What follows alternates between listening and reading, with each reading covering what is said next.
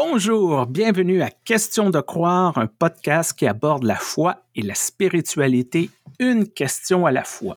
Cette semaine, comment explorer sa foi?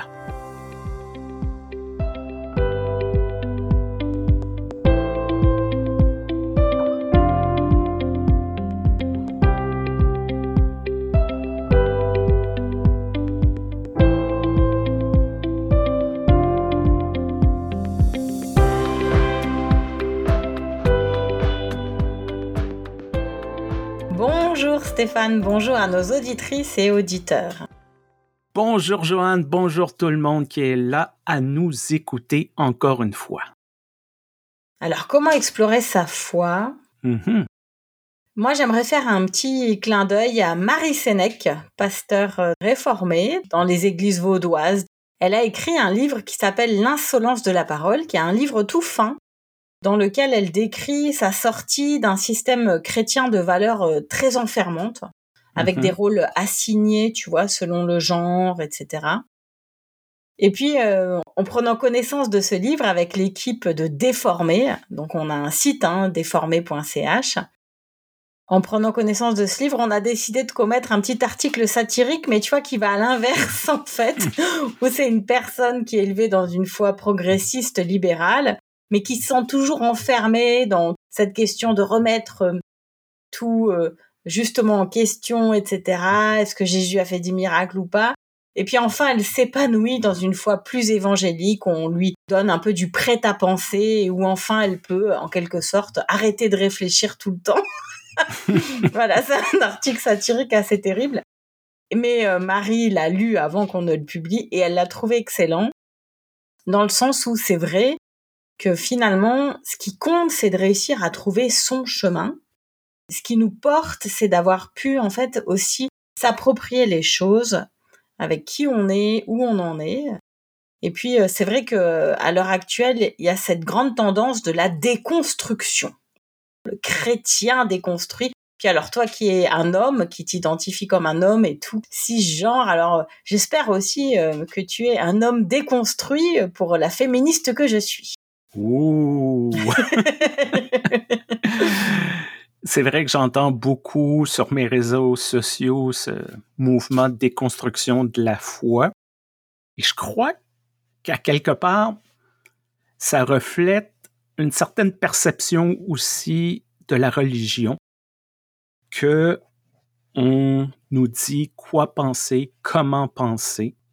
Et c'est sûrement intimidant pour plusieurs personnes qui sont, je dirais, à l'extérieur de l'Église, qui auraient peut-être le goût d'explorer leur foi un peu plus, leur spiritualité, cheminer un peu plus dans cette direction.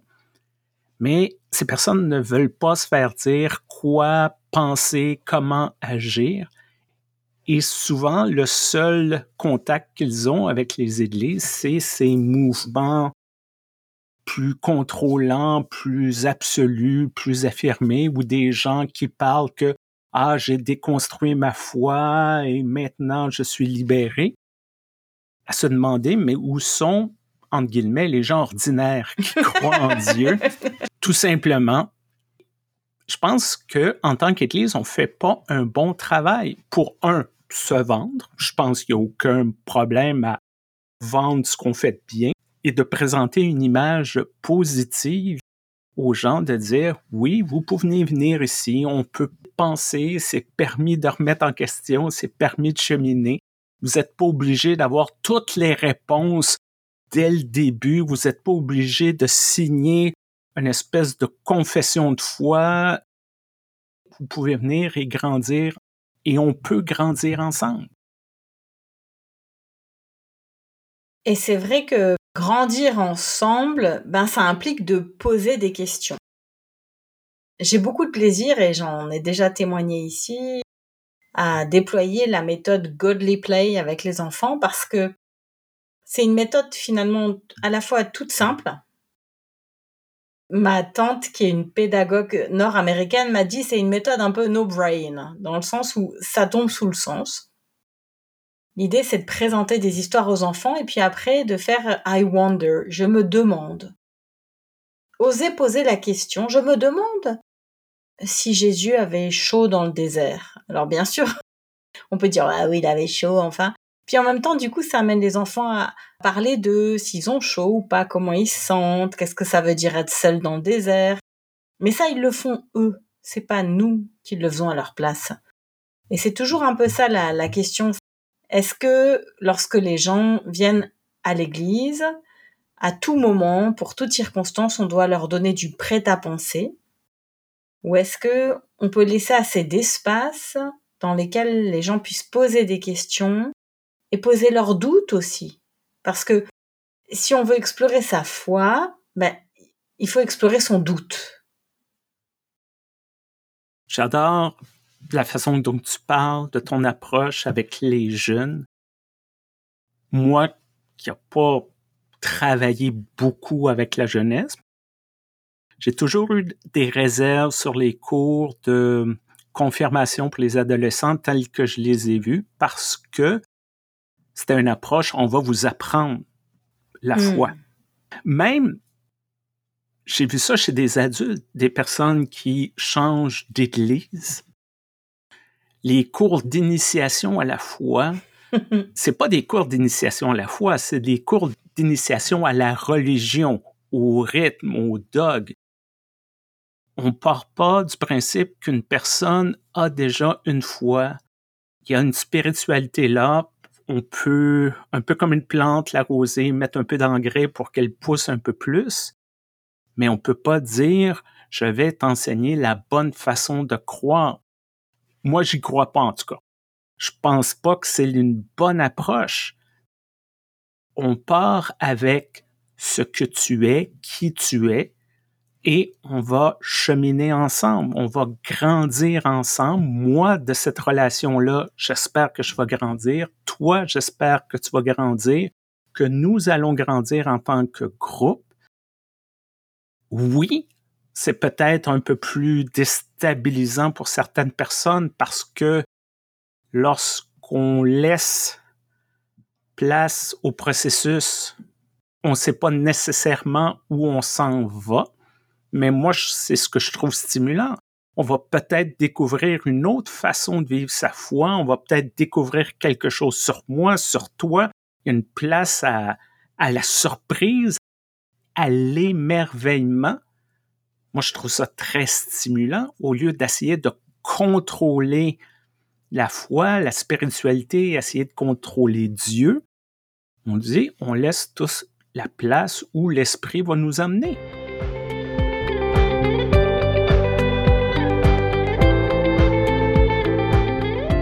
Et d'ailleurs, c'est ce qui m'a beaucoup renouvelé ces dernières années, finalement. Ce sont toutes ces théologies qui parlent de lieux dans lesquels je me situe pas, ou bien dans lesquels on ne me situe pas d'ailleurs, donc les théologies queer, les théologies féministes, et un certain nombre de théologies aussi euh, qui partent des questions de colonisation, même si c'est toujours un peu délicat, parce que bah, on a chacun et chacune nos histoires. Hein. Moi, je viens d'une famille qu'on appellerait maintenant une famille de la colonisation, puisque c'était des Espagnols qui mouraient de faim en Espagne, à qui on a donné euh, des lopins de terre en Algérie. Donc des fois, je lis des choses très très dures et je, trouve ça pas juste envers mes ancêtres parce qu'il n'y a pas de nuance dans tout ça. Mais néanmoins, c'est pas parce que parfois ça manque de nuance que moi ça m'empêche de mettre de la nuance là-dedans. Et c'est un peu là où j'admire des gens qui rejoignent des églises dans lesquelles ils se sentent pas complètement raccord. Et ça, j'en connais pas mal. Ce sont souvent des gens qui sont capables de mettre un peu de distance et un peu de nuance et de se dire, je prends ce qui me parle et ce qui ne me parle pas, je me dis que ça va peut-être parler à d'autres. Et c'est ça un petit peu ma boussole parfois aussi, c'est de me dire, parfois je vais dire des choses pendant un culte, pendant une conférence, qui sont pas complètement là où moi je me retrouve. Mais ma boussole, c'est de me dire, il faut que je varie un maximum aussi mes langages et puis mon approche des choses, parce qu'il y aura d'autres gens dans l'assemblée que moi, quoi. Si j'utilise, je donne un exemple tout bête, hein, si j'utilise que du langage que comprennent les personnes queer ou inclusives, si j'utilise que du langage féministe, si j'utilise que du langage super déconstruit, je sais qu'il y a des gens qui vont passer à côté de ce moment-là. Donc il s'agit pour moi euh, de saupoudrer un peu de tout avec tout, en fait. Essayer à chaque fois de prendre en compte les différentes sensibilités. En église, à moins de vouloir faire euh, que des espèces de clubs fermés pour que chacun euh, reste dans son sa propre sauce, c'est assez important d'essayer d'apporter partout de la diversité et de la nuance, mais c'est très difficile. Je t'écoute et ça me fait penser à quelque chose euh, de très personnel. Moi, je suis une personne extrovertie. Hmm. Trigger warning. et j'ai toujours eu de la difficulté à trouver ma place dans le l'univers religieux qui m'entourait parce que on valorisait le silence, la méditation. On me disait il faut faire des retraites dans des monastères en silence. Moi je disais mais ça ne m'intéresse pas. Ah ah ah, tu dois avoir un problème là quelque part il y a quelque chose. Et c'était toujours ces choses-là, même pendant mon parcours euh, pour devenir pasteur, on m'envoyait vers euh, tenir un journal, on m'envoyait sur adorer de l'art, des choses comme ça. Et pendant longtemps, je me suis dit, mais il doit y avoir quelque chose qui cloche, là. Je veux dire, c'est pas ça. Puis à me demander, bon, est-ce que je suis vraiment à la bonne place? Est-ce que j'ai vraiment un appel? Est-ce que j'ai vraiment la foi? Ou c'est, j'aime parler en public, fait que je me suis trouvé un, un métier qui va me permettre de parler en public. J'avais beaucoup de questions de ce côté-là jusqu'à temps que je lis un livre, un livre tout simple, mais qui a vraiment changé, Spirituality for Extrovert, la spiritualité pour l'extraverti, hmm. qui m'a libéré, qui m'a dit, c'est correct, tu peux être comme ça, puis ta spiritualité n'est pas meilleure, n'est pas inférieure, elle est juste ce qu'elle est. Et ça m'a ouvert aussi les yeux à dire, ben, ce qui fonctionne pour moi fonctionne pour moi, mais pas nécessairement pour la personne devant moi et vice-versa. Ça ne veut pas dire que je dois nécessairement transformer qui je suis, et d'être conscient de cette différence-là, d'être conscient de la différence que je représente pour l'autre et d'essayer de m'adapter, de me dire, ben, c'est peut-être à moi de faire le pas supplémentaire pour essayer de rejoindre la personne, puis de comprendre pourquoi la personne ne me comprend pas. De mettre tout ça en perspective que l'humanité est diversifiée, ben, c'est la même chose au niveau de la foi, c'est la même chose au niveau de la spiritualité. On a tous et toutes une manière différente de vivre cette relation-là avec le divin et il n'y en a pas une de meilleure que l'autre, c'est de savoir laquelle fonctionne pour moi.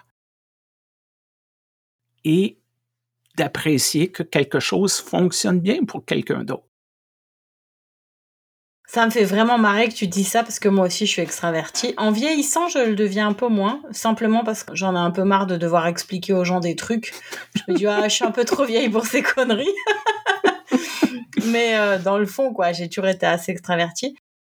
C'est mon mari qui aime beaucoup tout ce qui est euh, mysticisme, tout ce qui est temps en silence, en prière.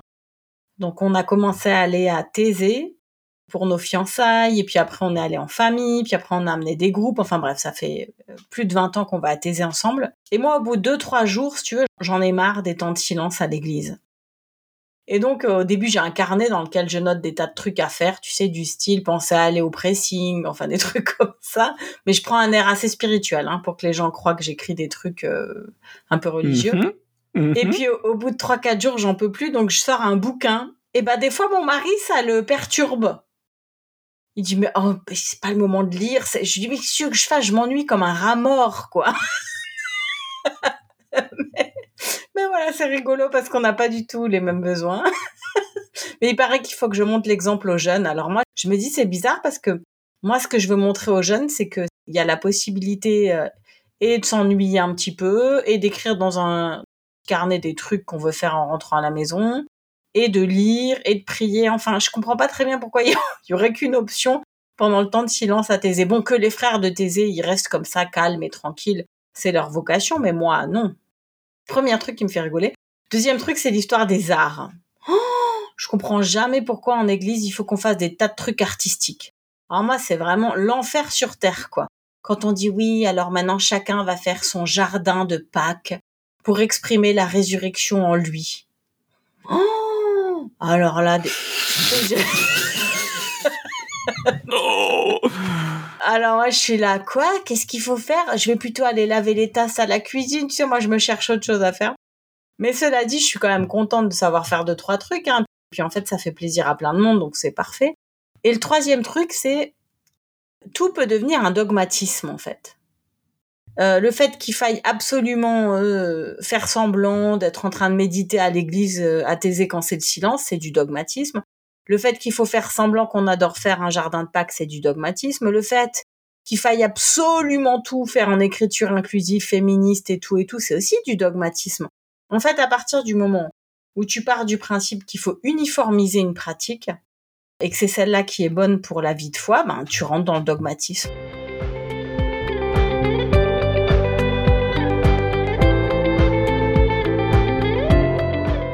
C'est vrai que il y a plusieurs façons de vivre sa foi, et sa spiritualité, et peut-être la meilleure façon, c'est de l'adapter à sa réalité.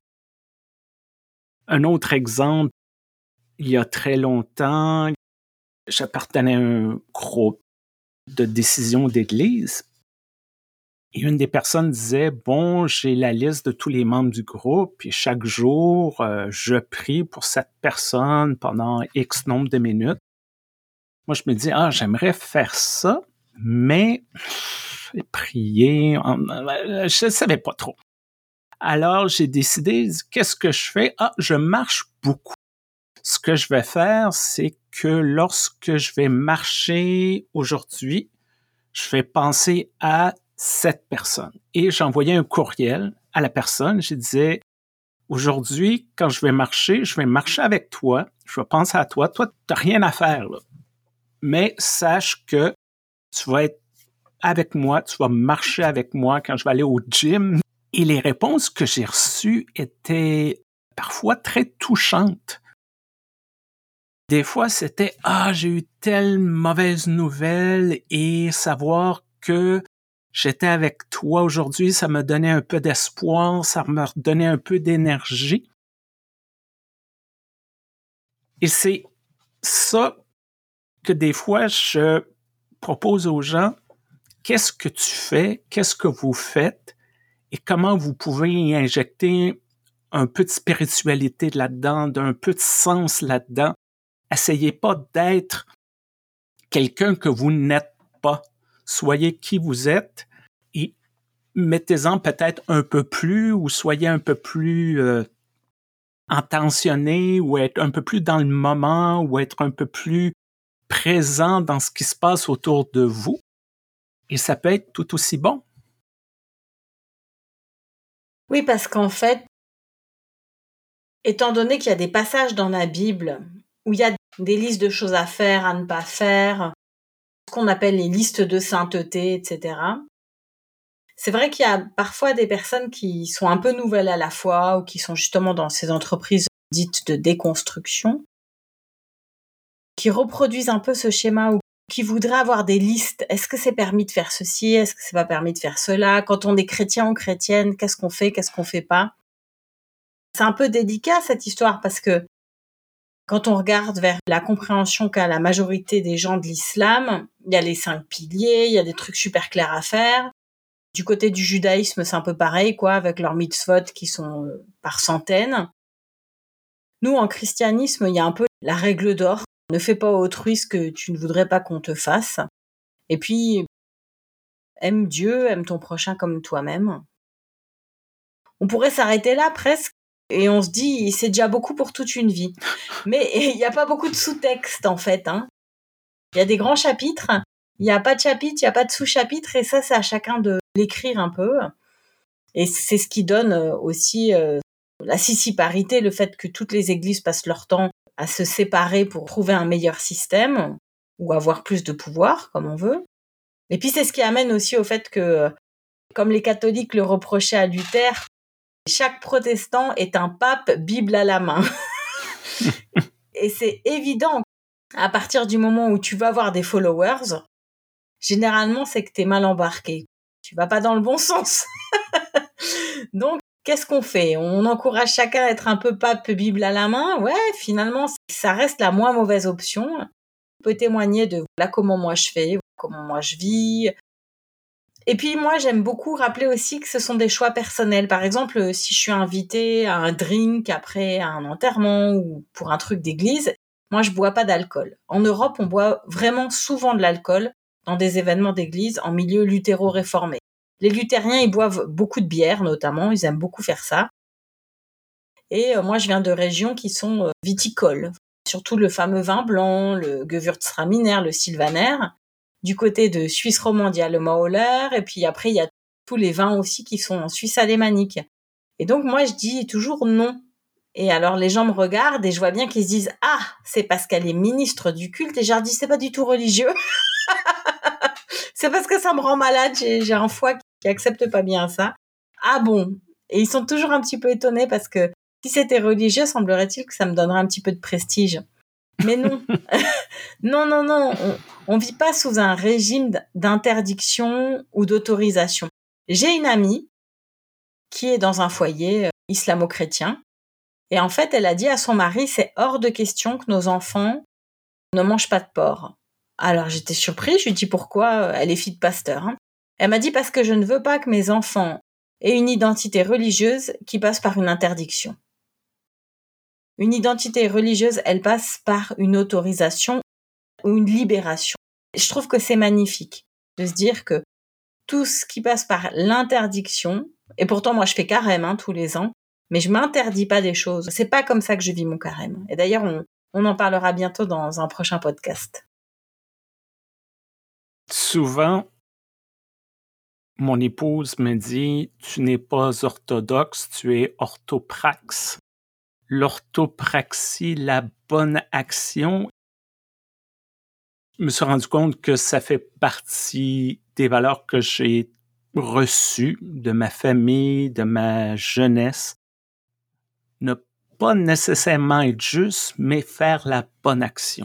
Je reviens souvent à ce passage de l'Évangile selon Matthieu dont j'aimerais être capable de citer le chapitre et le verset comme certains de nos frères et sœurs d'une autre église, mais qui dit essentiellement si tu présentes une offrande à l'autel, tu es en dispute avec ton frère, laisse ton offrande là, va te réconcilier avec ton frère ou ta sœur et reviens.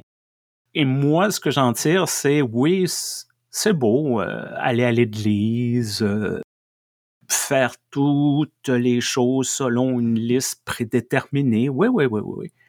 Mais comment on se comporte avec les autres? Hmm. Comment on se comporte en société? Qu'est-ce qu'on veut construire en société? Qu'est-ce qu'on veut construire dans sa famille? Pour moi, c'est drôlement plus important. Hmm. Et c'est la bonne action. Ce n'est pas dire ah, Jésus a dit ouvrez les guillemets, blablabla, bla, bla, fermez les guillemets. Donc, mais Jésus qui parle de générosité, Jésus qui parle de pardon, Jésus qui parle de d'être là pour son prochain. Hmm. Ça, ça me parle dans le plus profond de mon moi-même et c'est ça que j'ai le goût de vivre. À la limite, il n'y a plus d'église demain matin en tant qu'institution, je crois que ça serait encore un moteur très profond chez moi. Comment que je peux aider une autre personne? Comment que je peux être présent pour quelqu'un qui souffre? Ça serait encore quelque chose de très important et ce serait pour moi une façon de vivre ma foi. Je conscient que c'est pas pour tout le monde, mais pour moi, ça parle beaucoup. Ah bah tu vois, moi j'adore la louange. C'est vraiment marrant parce que l'autre jour, euh, j'avais tellement besoin de louanges et je dis à mon mari, oh, hein, et tout, j'ai loupé la soirée de louanges. Et il me dit, ah, mais ce soir, il y a atelier gospel. Je dis, ouais, mais moi, ce soir, j'ai une visio hyper importante. Et puis, dix minutes avant la visio, elle a été ajournée. Et là, j'ai couru à l'atelier gospel. Et je me suis dit, oh, c'est Dieu qui m'a permis de faire euh, de la louange ce soir. tu vois. C'est comme je suis un petit peu niaise dans ma foi. et, pourtant, bah, ça m'a fait du bien, ça m'a permis d'être avec les autres. J'ai senti le souffle me traverser, puis voilà, j'avais besoin de ça. Je voulais euh, terminer un peu aussi pour répondre un petit peu plus concrètement aussi à cette question que tu as reçue, et merci d'ailleurs de nous envoyer des questions. Ce qui m'aide beaucoup ces dernières années, c'est euh, bon moi je les crée, hein, mais sinon je les suivrai. Les groupes WhatsApp thématiques. Alors groupe WhatsApp de l'avant, groupe WhatsApp pour euh, carême. Mais il peut y avoir d'autres types de groupes WhatsApp. Il y en a de plus en plus et puis je pense qu'il faut trouver celui qui convient. Et puis, euh, comme tu l'as dit, Stéphane, on a un peu pareil, toi et moi, les carnets de foi, là, les carnets de témoignages. Bon, j'arrive jamais à les terminer, moi. Mais je crois qu'il y a des gens à qui ça fait beaucoup de bien. Et il y a un truc qui s'appelle Bullet Journal, que les gens adorent. À ce sujet, j'aimerais faire un petit coup de pub. Vous pouvez la suivre sur Facebook pour Émilie Husser. Émilie avec un Y à la fin, Husser, H-U-S-E-R, qui est une collègue ici qui est en Lorraine, en France, donc, qui est luthérienne et qui sait faire du Bible journaling. Donc, euh, je sais pas comment on traduit en français, mais c'est comme faire un, journal de la Bible et qui explique des fois des trucs sur son Facebook, qui fait des stages. Bon, faut venir en Lorraine, quoi, mais c'est hyper sympa et je crois qu'il y a des gens à qui ça fait du bien. Moi, euh, colorier dans une Bible et tout, euh, c'est l'enfer sur terre. Hein, je me vois pas du tout faire ça, mais je trouve que ça a l'air hyper cool et que ça, il y a plein de gens avec qui ça fait du bien. Et puis on peut s'abonner aussi à une pléthore de podcasts. Bon bah il y a le nôtre, hein, mais il y en a plein d'autres, à des lettres de nouvelles. Mais là, j'aimerais vous mettre un petit warning, c'est qu'il y a souvent une demande de subvention derrière, il y a une demande d'argent. Ça, c'est un petit peu mon côté théologienne pratique, petit tips pour avancer sur ce chemin de foi. Merci pour la question. Merci Stéphane pour la discussion. Merci Joanne. On va essayer de mettre tous les liens des personnes et des livres et des sites dans les commentaires. Je veux remercier naturellement l'Église unie du Canada, notre commanditaire. Si vous avez des questions, des commentaires, si vous voulez nous demander des choses, nous suggérer des thèmes, questions de croire gmail.com. Merci encore, Joanne, pour cette superbe conversation. À bientôt. À bientôt. Au revoir.